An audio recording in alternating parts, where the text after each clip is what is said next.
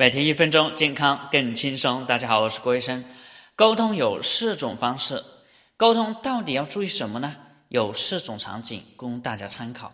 第一种，与人交流的时候，如果你一味的挑毛病、说缺点，那不管是什么关系，最后都会产生争执、怨恨和隔阂。第二种，反过来，你一味的说优点、赞美，不指出他的缺点，等于在害他。你这种话说了说多了，反倒成了一种虚伪和拍马屁，不真实。第三种，你先指出他的缺点，后说出优点，那对方的心门是关上的，你等于打击了他的自信。你即使给他很多的建议，他是很难接受的。哪怕最后你说了他的优点，他也会认为这是安慰和虚情假意。